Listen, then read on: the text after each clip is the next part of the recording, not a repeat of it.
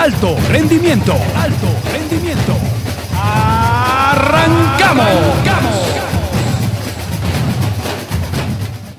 Escucha, esto es el puro chocolate. Delantero lleva el 9 bien marcado en esa espalda. Su talento en la cancha, al siempre lo respalda. Se bota el balón, siempre va conducido. El portero queda sorprendido. Va bien decidido, tira cañonazo y golazo de este Alan Pulido. Delantero lleva el 9 bien marcado en esa espalda. Su talento en la cancha, al siempre lo respalda. Se bota el balón, siempre va conducido. El portero queda sorprendido. Bienvenidos, esto es el podcast de alto rendimiento, el capítulo número 7, se ha ido ya media docena de episodios, este es el, el número 7, un número eh, especial, ¿no? El 7 de- del bicho. Es un, de la suerte. sí, de Raúl la- Selección. sí, es un, tiene que ser un, un capítulo eh, importante.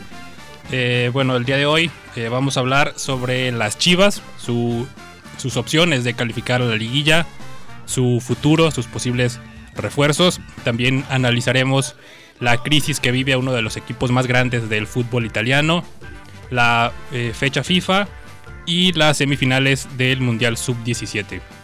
Eh, mi nombre es Luis Alfredo Lomelí y el día de hoy están aquí conmigo en la cabina eh, Juan Pablo Ochoa, ya titular indiscutible en el podcast de alto rendimiento. ¿Qué tal Alfredo? Muy buenas tardes. Como siempre es un gustazo poder volver a estar en esta sección con ustedes, hoy también contigo Mauricio. Y pues vamos a divertirnos, vamos a pasarle las noticias más relevantes de esta semana a la gente y a darle. Eh, sí, hola Juan Pablo, este, soy Mauricio Hernández, ando debutando aquí en el podcast, ya me escucharán cada lunes, pero aquí es mi primera vez y pues sí, estoy muy feliz, muy emocionado porque la onda del podcast creo también es estar un poco más relajados, ¿no? No tener tanto el, el guion en la mano y pues lo que más nos gusta hacer eh, a nosotros que es hablar de, hablar de fútbol y de los deportes, ¿no? Así es que a Mauricio lo, lo teníamos como a Diego Lainez, ¿no? Ahí en, en la banca y hoy le vamos a dar chance de que juegue a ver cómo anda. Eh, pues empezamos con el, el primero de, de los temas, las chivas, que eh, todavía se, se amarran con las uñitas de, de la posibilidad de calificar la liguilla. Pues sí, ines- inesperadamente, este, me parece que Chivas, ese, aquel partido que pierde 1-0 contra Cholos hace un par de jornadas, cuando fue la jornada doble, eh, pues ahí fue donde todos pensamos que el rebaño ya no tenía posibilidades. Y sorprendentemente, gracias a esta maravillosa Liga MX, siguen con vida, pero se ve muy, muy complicado. Estamos hablando de tres combinaciones, bueno, cuatro contando el partido de Chivas, para que el rebaño entre a liguilla. Este, antes de entrar al, debate, eh, para que recordar lo que necesita, primero Cholos recibe a León, por ahí necesita que Cholos no gane. Eh, Monterrey Atlas necesita que Atlas gane, o en caso de empate, Chivas tendría que golear a Veracruz. Y el último, el fundamental, el empate entre Pachuca y Pumas, eh, para que si alguno de esos dos equipos suma de tres, se acaba también las esperanzas para el rebaño. Y obviamente que Chivas gane Veracruz. Como ya lo dijimos, eh, con Monterrey, si Monterrey eh, llega a empatar con Atlas, pues Chivas necesita golear por más de cinco goles o eh, a ver cuánto, cuántos goles le mete Monterrey al Atlas. Así están las cosas para Chivas. Es un panorama complicadísimo, pero como bien lo mencionas, esta bendita Liga MX que parecía que un equipo que hace más o menos un mes venimos mencionando que ya está eliminado, que ya mejor se preocupe por la situación del cociente, que vaya pensando en los refuerzos del próximo torneo, de pronto llega una eh, buena racha de ganar los tres de cuatro partidos, los últimos que ha tenido, pero yo pienso que el partido contra Cholos va a ser esa piedra que lo va a terminar dejando fuera del torneo.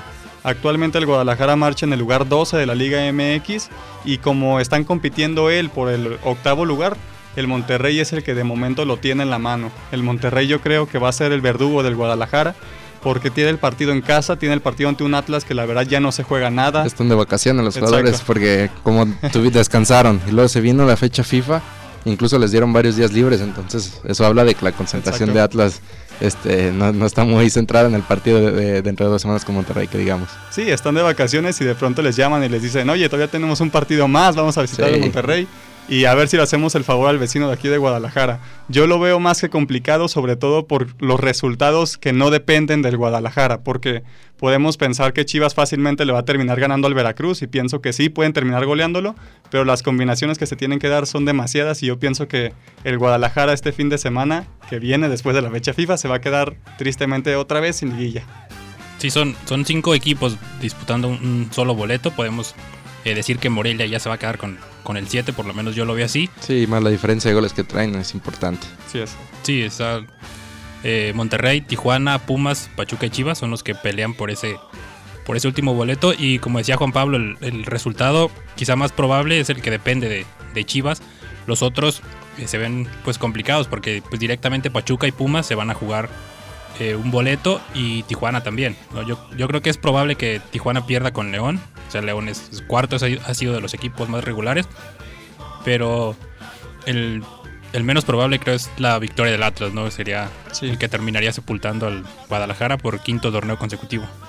De cualquier forma hay que mencionar un que también Pachuca y Pumas el partido se ve bastante complicado que se termine dando el empate porque a fin de cuentas son equipos que todavía tienen cierta posibilidad que igual es mínima de entrar a la liguilla pero no van a permitir que empaten, cualquiera de los dos va a ganar. Así que yo pienso que es muy muy muy complicado. Ese además del del Atlas que como menciona Mauricio ya estaba de vacaciones. Sí, es yo el más complicado que veo es el del Atlas. Este, me paré, ahí, ahí les va mi pronóstico de una vez es que Chivas va a llegar con cierta vida contra Veracruz, pero va a ser algo exagerado de que Chivas va a llegar a necesitar meter 6, 7 goles y se va a quedar en la orilla. Ese es mi pronóstico, ¿ustedes?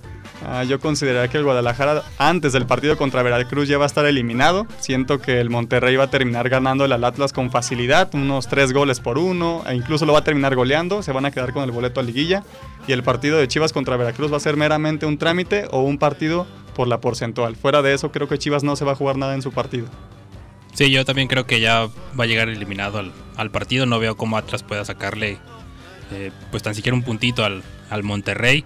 Que digo, tampoco como que sea eh, el equipo más regular, ¿no? Pero eh, sí creo que es favorito sobre los rojinegros. Y ahí el, caso de, de, Chivas no. Pues no veo cómo le pueda hacer meter muchos goles al Veracruz, ¿no? No sé, sería como el, aquel México contra Haití, ¿no? del único haitiano en el área. Jurado, jurado sería un, Yo siento que Jurado va a dar un gran partido. Eh, con Chivas, como siempre. Chivas haciendo grandes a los porteros. ¿Consideran que Pulido puede estar eh, peleando el puesto al final? es otro tema bueno. ¿Lo consideran que va a llegar o creen que se va a quedar corto de nuevo? mira, es que el, el Necaxa visita Puebla. Entonces Quiroga tiene oportunidad de, de incrementar su cuota goleadora, que ahorita están 12, Pulido tiene 10. Entonces, pero no sé, también por ahí Memo Vázquez pensando en liguilla podría dar descanso a algunos jugadores importantes de Necaxa. Sí, claro. Porque ya, la liguilla es media semana, o sea, es un calendario muy pesado. Entonces Memo puede darle descanso a Quiroga y Pulido va contra un, el equipo más goleado de la liga. Ay, no sé, yo, creo que por ahí sí va a pelear Pulido. En teoría debería estar a modo el partido contra el Veracruz para que Pulido meta los goles que pueda meter, pero Qué triste que no le van a servir al Guadalajara, ¿no, Alfredo? Sí, pues ya, o sea, si llega Guadalajara eliminado, pues ya aunque sea, ¿no? Que sea premio de consolación, por lo menos tener otro campeón goleador. Aparte, Chivas ha tenido pocos campeones goleadores en la historia, o sea, para ser Chivas, el, uno de los equipos grandes de este país, este, el último debió ser Chicharito, que compartió el título de goleo aquí en el Bicentenario 2010. De ahí para atrás, por ahí Omar Bravo ganó alguno. Y de, desde Omar Bravo, pues Chava, nos tenemos que remitir hasta Chava Reyes, imagínense pocos campeones goleadores de Chivas en la historia y pues es una buena oportunidad. Habrá que ver cómo juega Necaxa contra Puebla también, para Quiroga. Hay que ponérselas todas a Pulido eh, en ese partido contra el Veracruz y a ver si puede vencer a Jurado alguna que otra ocasión, ¿no? sí, penales. Que, Pulido dijo antes de empezar el torneo que quería ser campeón goleador, ¿no? Con, con Chivas y creo que varios por ahí nos reímos. Sí, es, que broma. es que su cuota goleadora en Chivas es de 4 o 5 goles por, por liga y de esos 4 o 5 metía 2 o 3 de penal. De hecho, un dato curioso de Pulido este, es que ha tirado 10 penales en liga con Chivas y no ha fallado ninguno. Es muy efectivo en penal también. Y curiosamente, antes de iniciar la temporada, no sé si ustedes recuerden toda esta situación que se le daba con los brinquitos y... Falló con la Fiorentina en un partido de pretemporada que... Bueno, fue terrible esa pretemporada y aparte con todas las cosas encima, pues las críticas que le cayeron a Pulido de tirar de manera tan displicente ¿no? del penal. Sí, y también hay que mencionar que es un torneo que los goleadores también han quedado un poquito a deber, porque estamos hablando de un pulido que está peleando en la última fecha el campeonato de máximo goleador con 10 anotaciones, siendo que en torneos anteriores veíamos campeones goleadores en torneos cortos que tenían al menos 15, 16. Entonces, yo pienso que también eso es una situación que hay que recalcar un poquito y pero qué bueno que al menos es mexicano el que va a estar peleando, ¿no? Últimamente ha bajado la cuota, creo. Por ejemplo, Chicharito fue campeón compartido con 10 goles porque jugó media temporada, se lo llevaron a, la selección mexicana a media temporada por lo del Mundial de Sudáfrica. Y pues el que más goles, pues Cardoso en una temporada metió 27, imagínate. Sí, claro, y ah, mencionando un poquito algo fuera de guion en este momento, eh, también un poquito triste la situación del Atlas, ¿no? Que consideran que termina siendo un fracaso, que también un equipo de que teníamos contemplado aquí que podía estar peleando liguilla termina quedándose, llegando a la última fecha ya sin pelear nada. Lo terminó perdiendo todo en el partido que jugaron en casa contra el San Luis. Y la goleada que se llevaron con Pumas. Y bueno, o sea, a lo mejor sin salirnos tanto, eh, Atlas puede entrar junto con Chivas en el tema de la tabla porcentual, ¿no? que también es un tema interesante para platicar, que Atlas se ha rezagado y Chivas ha subido en la tabla. En la actual, 2000, para el clausura 2020, eh, pues Veracruz se está hablando que se va a desafiliar y que ni siquiera va a salir a jugar el, clausura 2020, habrá que ver. Pero en la tabla actual Chivas tiene 93 puntos, es el penúltimo, y Atlas tiene 94. Entonces, ya es, un punto. En caso de que terminen desafilando al Veracruz de, para el próximo torneo, pues ya sabríamos que no habría para iniciar el 2020, pero ya la pelea estaría entre Atlas y Chivas bastante seria para el 2021. Sí, y para el 2021, pues, o sea, ya sin contar a Veracruz, el último lugar es Atlas con 51 puntos, luego viene Juárez con 57, Puebla con 58, San Luis con su porcentaje volátil y Chivas ya subió hasta 14 con 60 puntos. Ya se despagó 9 del último que es Atlas. Sí, un paso importante, la verdad. También Juárez dando pasitos de B, poco a poco alejándose de esa zona tan candente que es la última, ¿no? Sí, me parece que no lo ha hecho mal Juárez, tomando en cuenta la plantilla y un entrenador que no había tenido como mucha experiencia en primera división. Sí. Sí, Juárez con jugadores prestados de, Tigres, ¿no? Lo ha, lo ha, hecho bien. Y el caso de Atlas, pues que a, principio de temporada, eh, incluso todavía a, mitad, se veía con más posibilidades que Chivas de, de calificar la liguilla y hoy el Guadalajara que tiene eh, pues muy poco porcentaje, pues todavía sigue vivo hasta la, última jornada. Y pues gran, gran parte de esta, de esta esperanza todavía que tiene Chivas es culpa de Luis Fernando Tena, el, eh, técnico que llegó a suplir a Tomás Boy y que hasta el momento ha ganado la misma cantidad de puntos que hizo Tomás en 11 partidos y tiene un eh, porcentaje de victoria superior al 50%. Eh, ¿Creen que se debe quedar Luis Fernando Tena para el próximo torneo? Yo sí, este, creo que se debe quedar, más allá que las victorias, como dices Luis, es un gran porcentaje. Este, pero lo que a mí me, gustó mucho fue en este último partido de Chivas Querétaro, el primer gol. Hay una serie de pases de más de 32 toques antes del gol de, Alexis Vega, me parece. Y eso ya te habla de un trabajo que no es casualidad, o sea, o que no es solo motivación de que ah, pues llegó un nuevo entrenador o llegó Peláez y ya está eh, viendo qué contratos va a terminar. Me parece que ha habido un gran trabajo de Tena, ese gol me lo deja en claro que sí se ha estado trabajando y que es un gol que a lo mejor no se veía ni con Cardoso ni con Tomás Boy.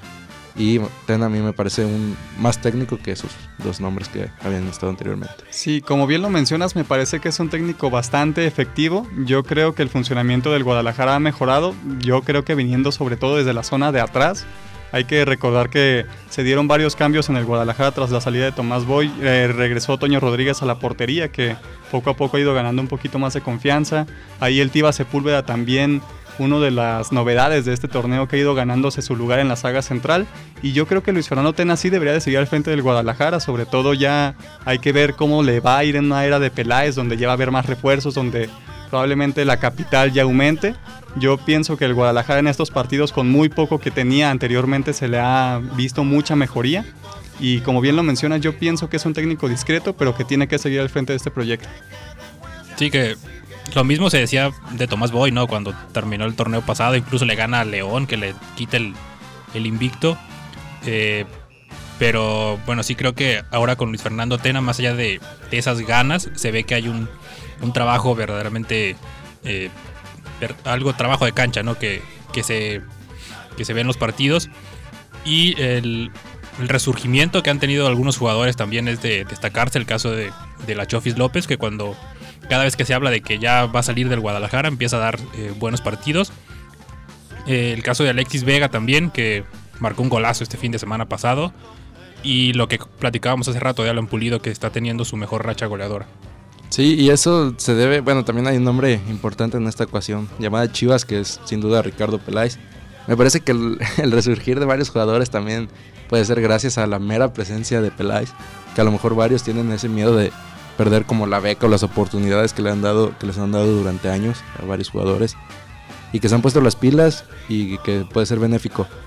Otra cosa en la cuestión de Peláez, hablando de la continu- continuidad de, Tena, es que, por ejemplo, cuando llegó Peláez a Cruz Azul, estaba ya Caixinha, lo había contratado Néstor, no, este Yayo de la Torre.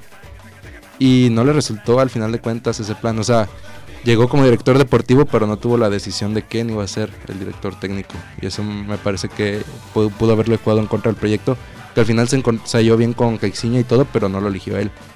Y el proyecto pues no, no fue lo que se esperaba.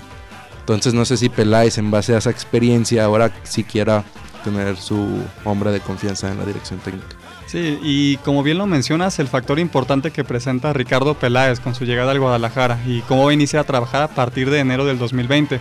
Es conocido en la Liga de México generalmente por la reestructuración que hace de sus equipos de toda la plantilla. Así que como bien lo mencionas, están algunos jugadores ya preocupados. Yo creo que el más evidente es la Chofis López, que es un jugador que en todo el torneo no lo habíamos visto ni siquiera jugar, ni siquiera entraba de cambio. Y cuando lo hacía, la verdad era que no se daba a conocer su presencia. Yo creo que su resurgimiento a partir de que entra de cambio contra Juárez ha sido poco a poco, pero se la ha visto con goles, se la ha visto con mucha mayor presencia en la cancha y es un claro mensaje de que quiere seguir en el Guadalajara. Yo no sé si le vaya a alcanzar porque siempre hemos considerado que es un jugador bastante inconsistente. Nunca hemos dudado de sus capacidades, nunca hemos dudado de que es un jugador que cuando quiere ponerse la camiseta, cuando quiere salir a jugar, lo hace de manera espléndida, da muy buenos pases, sabe definir, sabe jugar, pero es un jugador que prefiere la fiesta, es un problema clásico de los jugadores mexicanos y habrá que convencer a Ricardo Peláez con goles y con actitudes sobre todo. Yo no, no sé si se vaya a quedar en el Guadalajara, no sé eh, qué jugadores van a darse de baja sobre todo de este equipo y también hay que pensar en qué jugadores van a llegar. Eh, sí, de- decíamos que Tomás Boy confiaba más en, en- Javier López, incluso decía que era mejor jugador que Rodolfo Pizarro, que cosa que yo por lo menos no comparto. Y Luis Fernando Tena no lo contemplaba en los primeros partidos. Ahora ya eh, se ha visto un jugador diferente, jugador importante, comprometido con, con el, el proyecto. Y lo que decía eh, Juan Pablo sobre esta reestructuración de, de Peláez, pues es un, un directivo que hace sus equipos pues a billetazos, ¿no? Que es, y algo, es algo que el Guadalajara pues parece que no tiene, eh, no ha tenido en los últimos torneos. No sé qué tanto le pueda costar eso. Pues es, eh, sí, es- eso es lo más importante al final de cuentas, el, el dinero que vas a tener cuando tu mercado es tan limitado como solamente jugadores mexicanos y cómo te los encarecen por esa razón. Pero ahora Chivas, la moneda de cambio que más se escucha pues es José Juan Macías, el goleador de León que parece que no regresa a Chivas y que Grupo Pachuca va a dar o, o va a dar lana o va a dar buenos elementos de los que se han hablado como este Víctor Guzmán y este Eric Aguirre también. Eh, pues son rumores, o sea, hasta ahora no hay nada oficial. El viaje, ese sí pasó, el viaje de, de Peláez a, a Los Ángeles para contactar a Antuna, incluso para conocer la situación de jugadores como Vela o Marco Fabián, preguntarles sobre el futuro de su carrera. Pero el- yo creo que esta, este torneo, ya trayendo Peláez, sí va a haber más lana para invertir, porque Chivas en su momento, por ejemplo, con Almeida sí llegó a invertir muchísimo dinero invirtió en Pulido, que ha sido el jugador más caro de la historia, con 17 millones de dólares para Chivas. Eh, Pizarro también salió caro. Eh, el Gulit Peña, que no funcionó, pero que también costó 8 millones. O sea, Chivas, cuando quiere invertir, sí ha tenido para invertir. Pero también hay que saber en quiénes invertir, ¿no? Porque no vayamos a traer otra vez a un Aldo de Nigris, a un Ángel Reina, que fueron casos que vimos en el pasado que venían como refuerzos bomba, que costaron millonadas de dinero y terminaron en la banca. Lo de Reina sabemos que terminó inclusive entrenando con la tercera en una situación bastante complicada.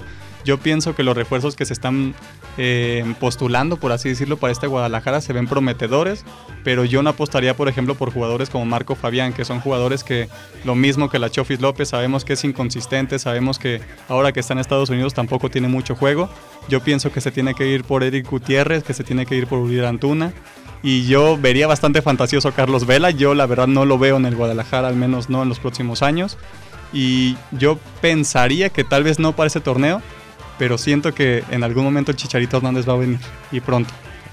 Ah, yo creo que ya con eh, 37 años, yo creo, Chicharito. Y sí, la de Vela no es también. Este, o sea, Peláez, yo creo que sí. te digo, estás en Los Ángeles y es un tipo profesional como Peláez, que súper chambeador. Seguramente preguntó sobre el futuro de Vela, pero sí, Vela ya sabemos su historia de que no le agrada el fútbol como tal. Entonces él está feliz en Los Ángeles viendo al, la NBA cada, cada semana y no creo que se mueva de ahí. Sí, además dudo que aquí se le pague lo que se le paga allá y sobre todo que él viva, como tú dices, tan cómodo como viviría allá. Yo pienso que él, el estilo de vida que está llevando allá es bastante cómodo y que lo dudo que se vaya a mover, ni siquiera para irse a Europa, yo no lo considero fuera de ese equipo. Sí, que dejaría de, de ver a los Lakers para Sí. ver a, a los Astros. no, Cambio no, no, ¿cómo drástico. crees? cañón, ¿no? Eh, pero el, el caso de, de Marco Fayán, pues es de esos jugadores que tienen calidad, ¿no? Y que muchas veces pues se les perdona muchas otras cosas y se les sigue, dan- se les sigue dando oportunidades. Mencionabas el caso de Ángel Reina, que salió de América con problemas, fue a Pachuca, la misma situación, eh, estuvo incluso en, en Veracruz, lo compra eh, Chivas. Y después de jugar en, en la Liga de Ascenso con Celaya, me parece. Lo hizo bien. Sí, lo hizo, lo hizo bien y Toluca lo, lo rescata y le vuelven a dar otra oportunidad. Y ahora en, en Veracruz, ¿no? Son de esos jugadores que pues no hay en el fútbol mexicano prácticamente, mexica- mexicanos. Y el caso de Marco Fabián y de la Chofis creo que es más o menos lo mismo, ¿no? Jugadores talentosos que se les sigue dando, se les sigue dando oportunidades. Y yo creo que las Chivas ahorita ya tienen algún cierto grado de miedo por lo que le pasó con José Juan Macías. O sea, dejar ir a o con el mismo eh, Víctor Guzmán, también que era cantera de Chivas, lo dejan ir. Y que yo creo que ya siento que hay cierto miedo de que les vuelva a pasar lo mismo, de dejar ir talento mexicano que explota en otros lados y que luego tienes que ir a pagar millones eh, por él. Entonces, por ejemplo, por ahí sueltas a la Chofis y luego le funciona a, otro equipo y te lo van a querer vender cuando prácticamente tú lo formaste y tú le diste oportunidades. O Marco Fabián. Entonces yo creo que el talento en, en el fútbol mexicano, de jugadores mexicanos, pues sí es un poco limitado y es difícil eh, dejar ir la oportunidad de tener talentosos. O sea, yo sí iría por Fabián. Creo que tiene muchas cualidades como jugador, es muy técnico, buena pegada a larga distancia. Y me quedaría con Chofis porque, te digo, creo que el mercado es muy limitado para estarte dando el lujo de, de dejar ir talentos. ahora que mencionas esto de dejar ir jugadores talentosos mexicanos, ¿ustedes quién consideran que va a terminar saliendo del Guadalajara para este torneo? Aquí tengo mi lista. Ah, no, es larga. No, yo creo que hay varios que no han respondido. ¿Quién será el, el primero? Es Oribe Peralta. Tiene un sueldo Bastante alto. muy alto Sí, y no ha respondido y por su edad y todo. Incluso ya se supone que hay este, conversación con Santos para que se retire allá en el norte en su equipo, eh, con el que más brilló. De entrada, pues sí, Oribe Peralta. eh, jugadores como a lo mejor Dieter Villalpando, Michael Pérez. Gael Sandoval. Uy, Gael, sí, Gael es de los primeros en irse, no, no, no. Muy malo de Gael. Y lo peor es que ese fue por el Gallito Vázquez que te había funcionado mucho y te traen a Gael Sandoval. Metió un gol de un título, el los- Gallito Vázquez. Sí, no, de lo yo creo que de lo percito que ha llegado a Chivas Gael Sandoval. Gael Sandoval y, y. Ronaldo Cisneros, que yo Ronaldo sí respondió. Yo sigo creyendo que no le dieron la oportunidad que se merecía. Eh, respondió cuando lo, met- cuando lo metían, respondía con goles. Y lo terminan mandando al Zacatepec, a uno de los eh, prospectos de goleador de selecciones juveniles. Lo terminan mandando a la Liga de Ascenso ahí con. Pues haciéndole el favor a Higuera, ¿no? De completarle el equipo. Y habrá que ver ahora qué pasa en el regreso de, de los préstamos, porque Chivas tiene muchos centros delanteros, ¿no? O sea, está Pulido Vega, sin, está Peralta, que vamos a ver si sale, pero también regresaría Saldívar, ¿no? De Monterrey. Que está poco en Monterrey, juego. sí, Monterrey Sí. casi no ha jugado. Y pues Ronaldo se regresaría, entonces habrá que ver también Chivas cómo le hace por ahí. Se a lo mejor habla- puede prestar algún elemento, no sé, prestarlos. Se habla de la búsqueda de un nuevo portero para el Guadalajara. ¿Ustedes consideran que haría falta o se quedarían con Pepe Toño y Gudiño? Depende, o sea, yo veo que no es necesario, o sea, tendrías que traer un- uno de los tres seleccionados, ya sea este Ochoa, que es imposible, este Cota, ah, Cota sería ¿Por qué buena no? opción, y está ahí el rato de Macías, o Jonathan Orozco. Corona, Orozco, o sea, grandes, eh, nombres grandes, porque se han mencionado a, a este Hugo González, el de Necaxa, que pues, no me parece que sea un- la gran figura, o Jurado, que también es un prospecto al final de cuentas. Cuando tienes dos canteranos que, si bien no han sido extraordinarios, pues también, ¿no? Gudiño y Toño Rodríguez, creo que este Gudiño normalmente lo llaman a la selección y Toño ha respondido como titular, entonces reforzaría, más bien daría prioridad a otras zonas del. ¿Cómo qué zonas? El medio campo, los extremos. No hay extremos en Chivas. O sea, Un- está nada más el conejo Brizuela por como extremo derecho y por izquierda improvisan con Gael o con Vega o con Carlos Cisneros que vive lesionado. Entonces Chivas necesita un extremo izquierdo y otro extremo que sea como recambio.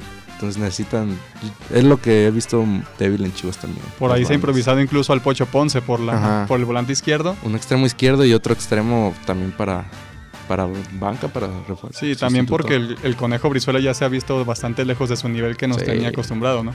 Sí, el conejo también este, bajó muchísimo nivel. Es que lo pusieron como lateral mucho tiempo y creo que ahí perdió mucho de su habilidad para encarar.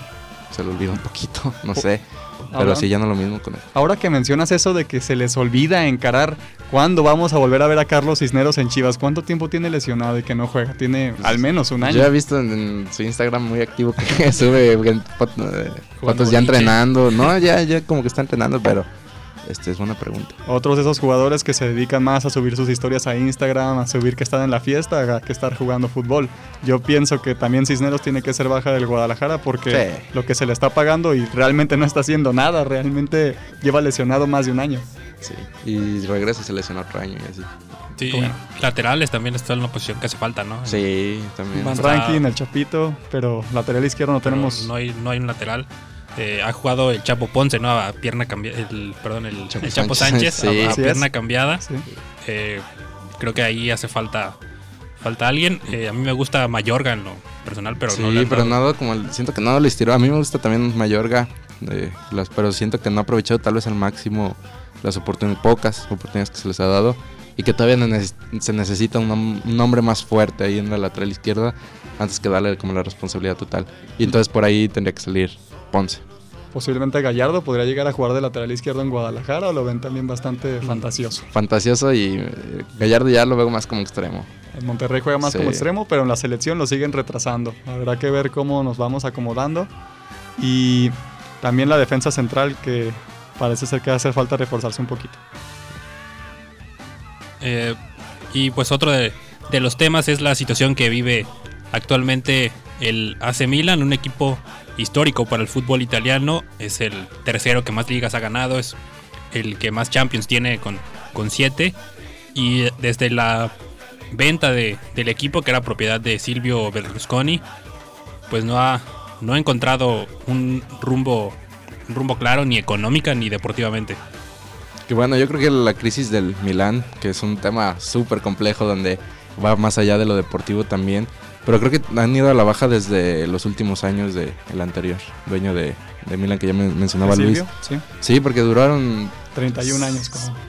No, y aparte, en- antes de que saliera, duraron como 5 o 6 años sin ser campeones hasta que ganaron por ahí una copa contra Juventus, ¿no? Entonces también fue un periodo este, largo de sequía de títulos, que a lo mejor no, no había estos temas de, del que pelean descenso, de fair play financiero. Era un equipo más, más decentón, por así decirlo, con por ahí del 2011-2012 con Balotelli y Sharawi. Por lo menos estaban en Champions, ¿no?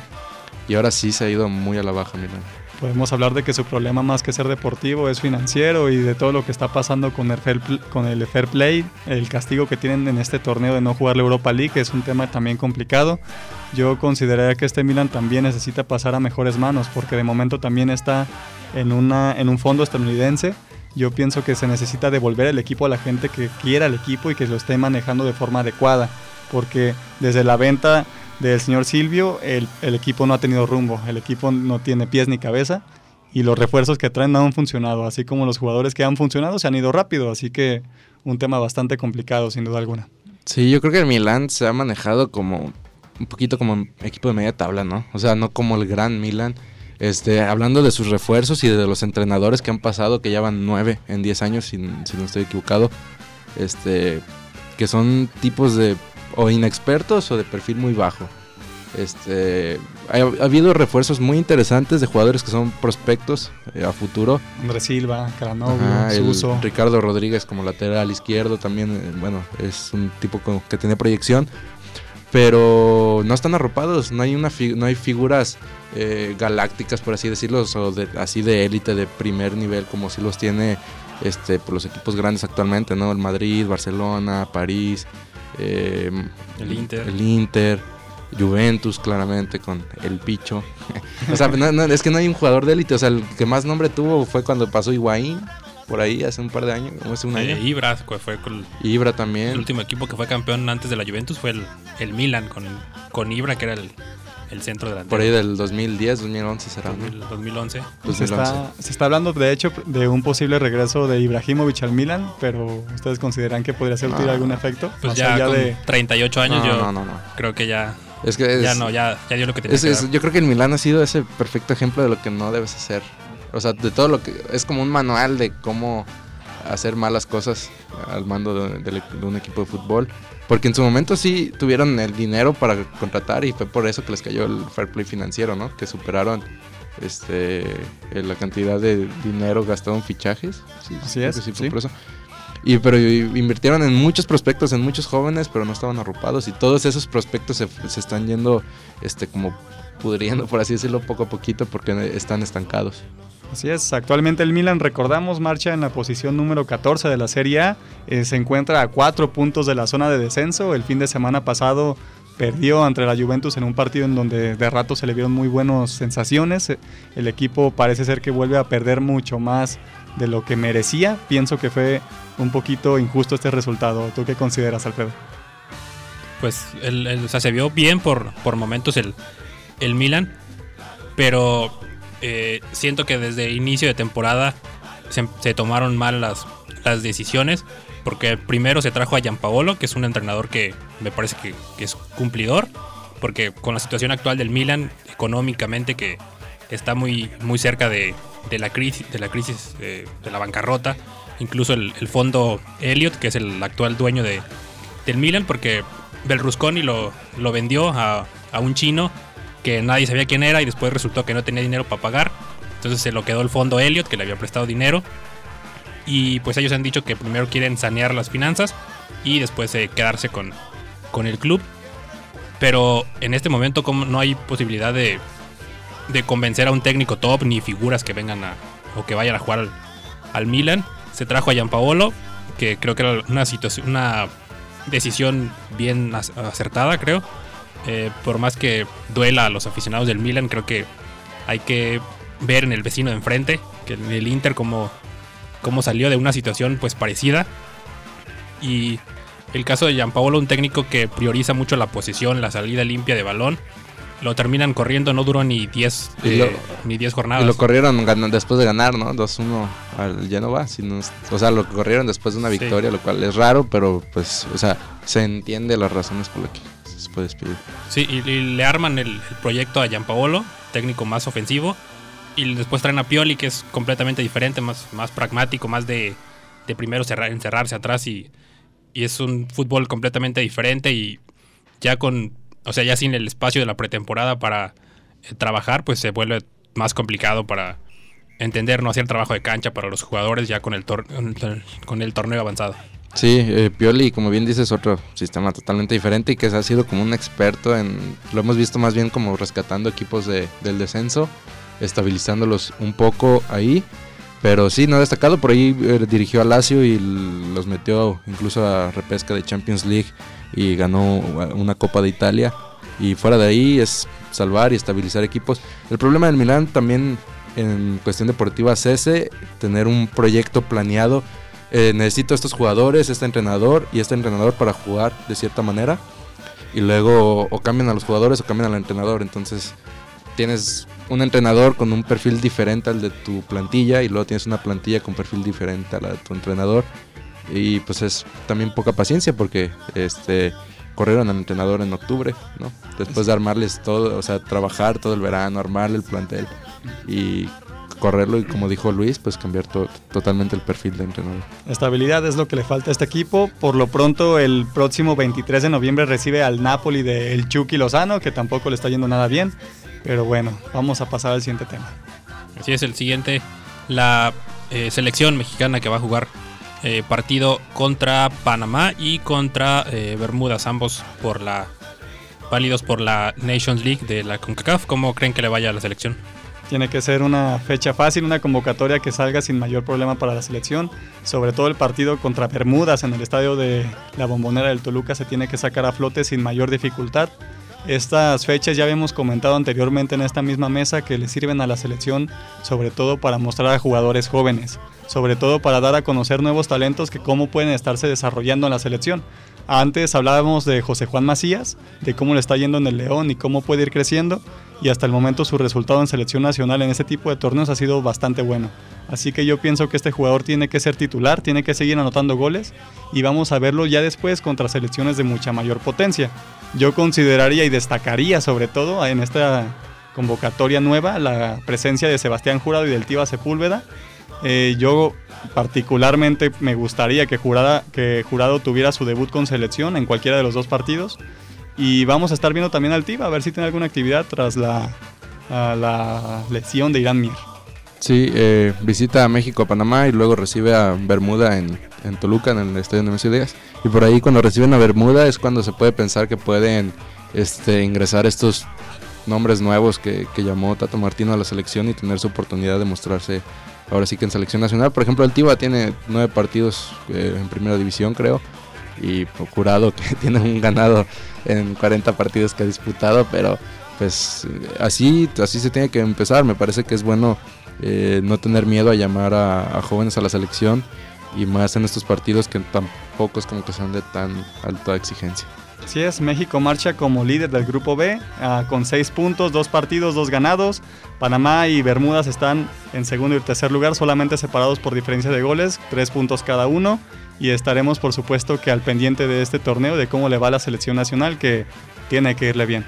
Así es, y, otro de la otra selección que también está viendo actividad es la sub-17, que está ya en semifinales del Mundial de la categoría. Va a enfrentar a Holanda, que es el el actual campeón europeo.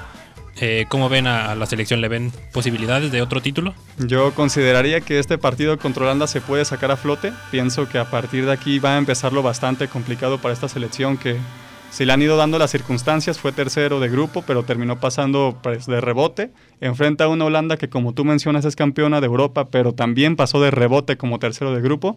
Y yo pienso que realmente no le va a terminar alcanzando para campeonar a esta selección. Yo pienso que el campeón de este torneo va a salir de Francia contra Brasil, la otra semifinal. Ambos equipos con marcha, marcha perfecta hasta el momento. Y sobre todo Brasil yo lo consideraría como el gran favorito debido a que está en casa y que ha sido el que ha mostrado mejor fútbol. Eh, sí, eh, de este torneo igual comparto la opinión de, de Juan Pablo de que México este, al final contra Holanda va a ser un partido parejo de dos selecciones que han ido ahora sí que creciendo de una fase de grupos un poco que nos dejaba con dudas y, que ya en fases finales eh, pues han ido avanzando. Incluso México cuando elimina a Japón que era favorito, un Japón que había ganado sus tres partidos creo de, fase de grupos. Le ganó Holanda de hecho. Ajá. Y o sea, desde ahí ya México sacó uno de los fuertes, se puso como candidato y que al final de cuentas la selección es potencia en esta clase de torneos. Eh, yo pienso que México va a quedar subcampeón porque también veo Brasil obviamente es el local y Francia que ha trabajado increíblemente con jugadores jóvenes. Así es, bueno, pues hemos llegado al, al final de este podcast número 7 de alto rendimiento. Gracias Juan Pablo. Muchas gracias Alfredo, muchas gracias Mauricio y como siempre, mucho gusto de poder estar aquí con ustedes. Nos vemos la próxima semana.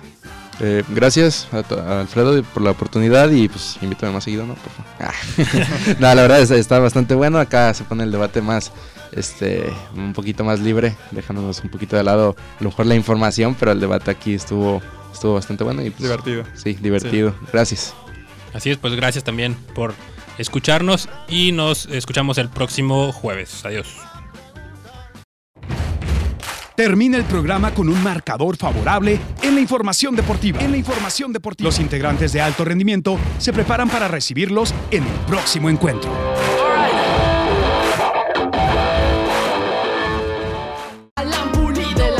lleva el 9 bien marcado en esa Su talento en la cancha, al siempre lo respalda. Se bota el balón, siempre va conducido El portero queda sorprendido.